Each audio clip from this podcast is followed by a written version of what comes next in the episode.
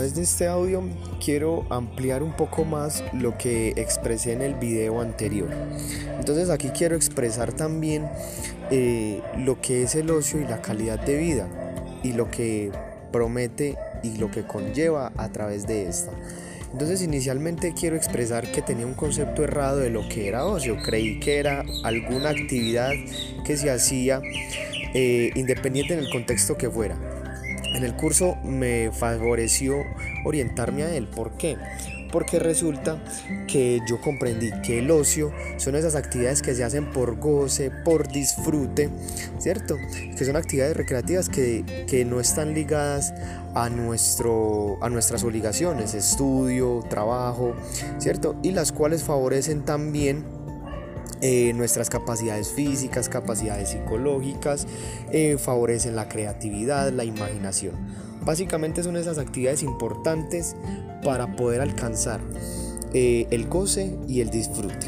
Y la calidad de vida son ese conjunto de elementos que proporcionan y facilitan el bienestar de una persona, ¿cierto? y hacen que, que esos elementos tengan esa, lleven a, a, esa vida que sea agradable, cómoda, satisfactoria, digna, ¿cierto?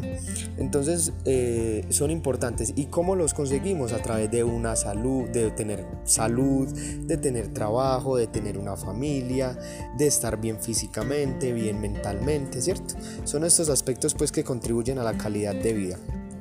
Además de eso, eh, también debemos tener en cuenta que los factores externos, ambientales, políticos, eh, factores de relacionamiento también son importantes pues, para alcanzar una calidad de vida.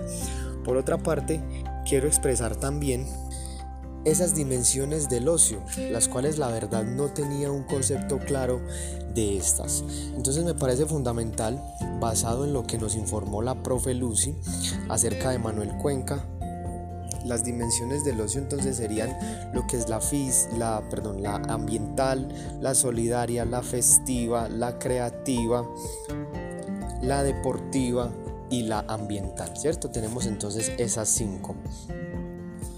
Y que todas esas están ligadas pues al ocio, ¿cierto? Que según Dumas Edier son esas actividades que se realizan de forma voluntaria y que deben de contener al menos las llamadas 3D, que son diversión, desarrollo y descanso. Tener en cuenta también que el ocio tiene dos direccionalidades, tiene la direccionalidad positiva y la direccionalidad negativa. La direccionalidad positiva es hacer cosas que favorezcan mi desarrollo físico, mental, eh, esa, de seguirme formando como persona. ¿cierto? Eh, en cuanto a la positiva. La, direccionalidad negativa está más orientada a hacer cosas que, no debo hacer, cosas indebidas, eh, cosas que no favorecen mi desarrollo, cosas que hacen daño a la sociedad y me hacen daño a mí mismo. Entonces, en cuanto a la... A, esas direccionalidades del ocio, ¿cierto? Es importante pues tener en cuenta esto y también las características del ocio que, que pueden ser actividades que produzcan felicidad, actividades que, se realizan de forma voluntaria y que al menos contengan eh, alguna de las 3D, ¿cierto? O las 3D puede ser también las que les menciono, desarrollo de diversión y descanso.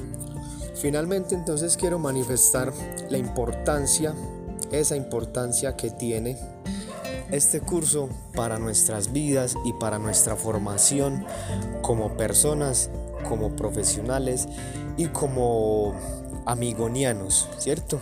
Eh, es fundamental, porque como lo inicié, lo dije en el, corto video, eh, nos ayuda a formarnos cada vez como persona, nos ayuda a entender que la vida está compuesta de muchos aspectos. Nosotros somos seres integrales que nos componen muchos factores y este curso nos ayuda a crecer mucho más como persona.